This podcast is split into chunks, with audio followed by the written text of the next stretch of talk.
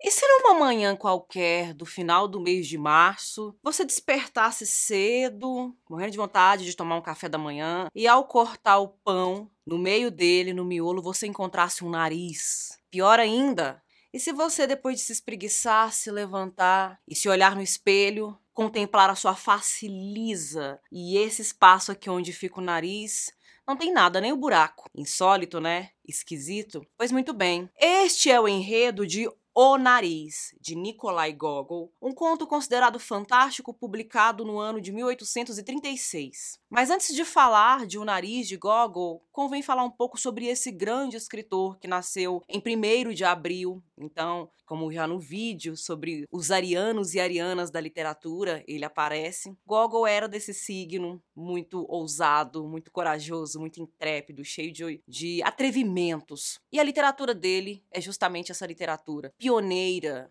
líder em muitos aspectos. Gogol, ao lado de Pushkin, é considerado um dos inventores, dos fundadores da literatura russa. É, ele viveu num momento em que a literatura russa alcançou mesmo seu apogeu, é, se encontrou na sua, na sua consolidação, que foi a primeira metade do século XIX. Ele, é, inclusive, influenciou muitos escritores que vieram depois, tanto escritores do século XIX quanto escritores do século XX. Alguns que eu posso citar, por exemplo, o Dostoiévski. Dostoiévski era um grande leitor de Gogol. Anton Chekhov, autor de A Gaivota, que também tem um vídeo aqui no canal sobre ele. Escritor que escreveu ali no final do século XIX, entrou no início do século XX. Então Mikhail Bulgakov, autor de O Mestre e Margarida. Também um escritor que foi inspirado por Gogol, foi inspirado por esse tipo tipo de, de comicidade, por esse tipo de espírito crítico, de sátira. E apesar do Gogol ter nascido num território que hoje é considerado Ucrânia, ele foi um escritor de expressão e de identidade russa, né? A cultura russa que aparece em sua obra. É, ele viveu muito tempo da sua vida em São Petersburgo, que durante muito tempo foi a capital russa, e depois ele viveu um tempo em Moscou, que também foi onde ele morreu. Então é um escritor que estudou, que analisou o comportamento da sociedade sociedade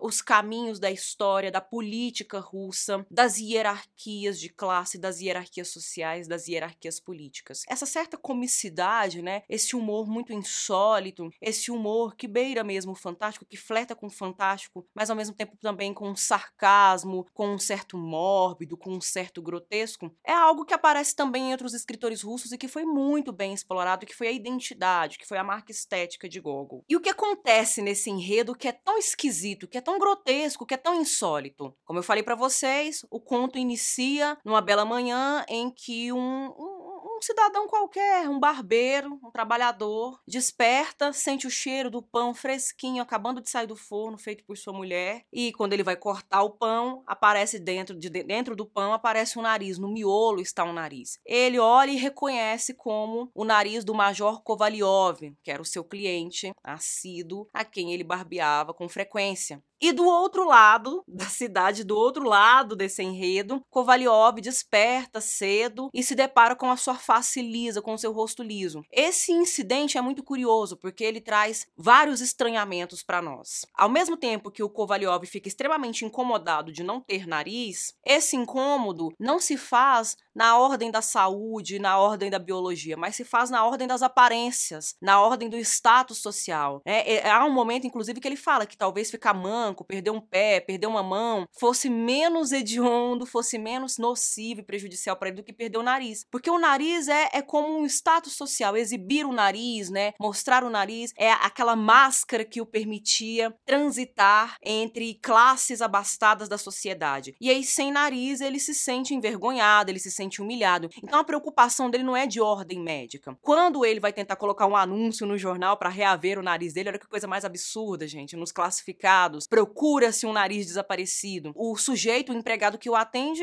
olha pro rosto dele, ele tá com um lenço cobrindo o rosto e não fica tão perplexo. Primeiro acha que é mentira, depois olha o rosto dele e fala: É, você tá com um grande problema, mas a gente não pode fazer nada por você. Então, aquela perplexidade que a gente deveria esperar, né, de um incidente tão esquisito, né, de um acontecimento tão estranho, não acontece dentro das expectativas, dentro do previsto, levando em consideração a nossa realidade concreta. Então, esse conto, além de crítica, né, de sátira, de caricatura, de grotesco, de fantástico que ele apresenta, ele também traz alguns elementos que flertam com a literatura do absurdo que viria a surgir no final do século XIX início do século XX, que traz, né, que trazia enredos muito marcados por acontecimentos esquisitíssimos, sem explicação, que não provocava grandes perplexidades nos personagens, enquanto incidentes estranhos, mas por suas consequências sociais, por suas consequências políticas, enfim. Aí, além disso, do outro lado, a gente tem outro, outra situação mais estranha ainda, né? Que o barbeiro, ao encontrar o nariz, tenta se desfazer do nariz, mas ele acaba sendo flagrado por um inspetor de polícia que o prende. E aí a gente não tem mais detalhes dessa informação, porque aí a gente tem a primeira parte, na segunda parte é que a gente tem o Kovalyov. E o nariz do Kovalyov ganha vida própria, ele ganha autonomia e se recusa a voltar para o rosto de seu dono. E aí ele ganha um tamanho humano, ele se amplia, ganha corpo, pernas, usa roupas, chapéu humano e sai transitando pela cidade como se pertencesse a uma classe social melhor colocada do que o do próprio Kovalyov. Então é muito pitoresco, é muito caricato, é muito estranho. As explicações plausíveis, né, as justificativas que poderiam é, aplacar a nossa ansiedade, as nossas expectativas, a nossa perplexidade, não aparecem. Né? O narrador se limita simplesmente a narrar os eventos e quando lacunas se abrem, lacunas muito, muito perceptíveis se abrem, ele mesmo justifica, ele mesmo se explica. Ah, existe a lacuna aqui, não cabe a mim explicar, até porque não se sabe o que se passou aí. Né? Há, há muito um tom de narrativa popular popular, né? Aquela narrativa que os povos contavam, que os antigos contavam, e aí que justificativas mais plausíveis, melhor assentadas, acabam não, não sendo oferecidas para nós leitores na leitura desse texto. E nessa personificação, o nariz acaba ganhando vida própria, como falei para vocês, e se coloca como um duplo diante de Major Kovalyov. É como se ele o afrontasse. Ele é o seu antagônico, ele é a, o seu oposto. Aliás, o tema do duplo é muito importante, é muito frequente na literatura, sobretudo na literatura do século XIX, né? Que são essa duplicidade, esse outro que sai de dentro do eu e que se opõe a esse eu, que se coloca como adversário desse eu. Isso acontece nas obras do Dostoiévski, isso acontece nas obras de Edgar Allan Poe, enfim. Toda a literatura está permeada por essa aparição, por essa figuração do duplo, da duplicidade. E aqui em O Nariz a gente percebe que esse duplo se projeta na figura do nariz, que não, de, não quer voltar ao rosto do Major Kovalyov e ainda afronta o Major Major Kovalyov, né? Se coloca hierarquicamente superior ao Major Kovalyov. E aí, a partir disso, esse conto também tece duras críticas a essa sociedade frívola, essa sociedade muito superficial, que só vive de futilidades, que só vive de aparências, né? Em alguns momentos, por exemplo, o narrador faz algum, tece alguns juízos de valor, né? Ele fala assim que é, aqueles que eram dados mesmo a frivolidades se empolgaram muito com essa história, né? E foram atrás e, e, e espalharam burburinho e fizeram fofoca e fizeram uma corrente, né, de notícias que eram espalhadas, enquanto que os mais sérios, os mais preocupados com questões realmente relevantes, rodavam a cabeça e preferiam se ocupar de coisas que fossem mais cruciais dentro daquela configuração social. Então, nós temos aqui a, a, figuração do duplo, essa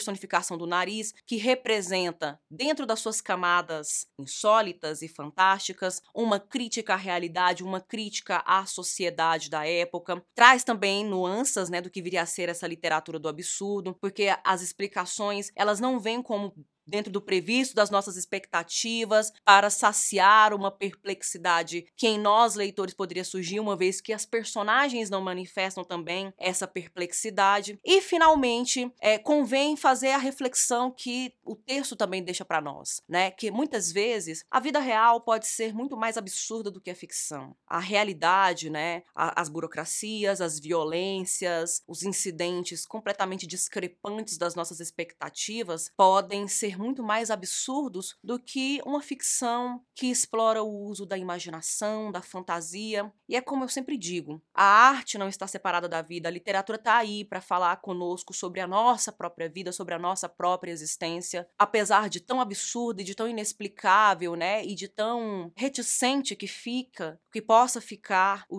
o, o enredo e o desfecho dessa narrativa. É, o fato é que na vida também, na vida real, nessa realidade em que nós nos encontramos, muita coisa nos provoca perplexidade, né? Quebra as nossas expectativas, nos traz frustrações às vezes insuperáveis e são inexplicáveis, né? A gente não consegue simplesmente solucionar. E para finalizar, eu vou ler um trecho da terceira parte em que o que eu conto é dividido em três partes. Na terceira parte, em que o narrador reconhece que algumas lacunas da sua narrativa ficaram em aberto, elas não têm solução, é, e no final das contas isso não nos interessa tanto depois de suscitar tantas reflexões e debates que esse texto promove para gente. Eis a história que ocorreu na capital setentrional de nossa vasta nação. Só agora, considerando tudo, é que vemos que nela há muito de inverossímil.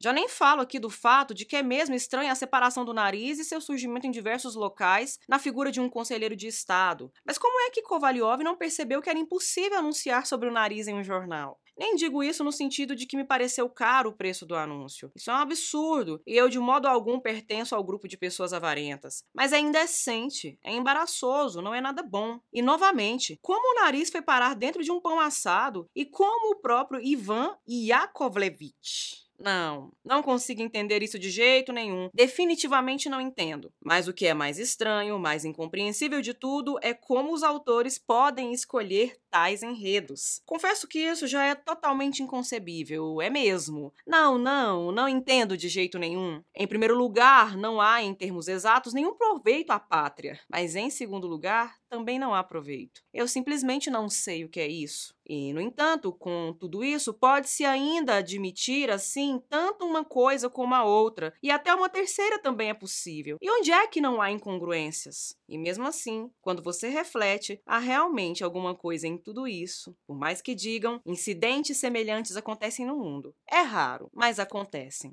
há até um certo quê de prolixidade, né? Há momentos em que ele fica dando voltas e dando voltas. E o próprio Major Kovalyov, né, fica tentando dar explicações de como perdeu o nariz. E aí a gente fica com a sensação, cara, mas como é que eles estão perdendo tempo com uma coisa tão desnecessária se o que é urgente está aqui na cara estampado? É raro, mas coisas assim acontecem.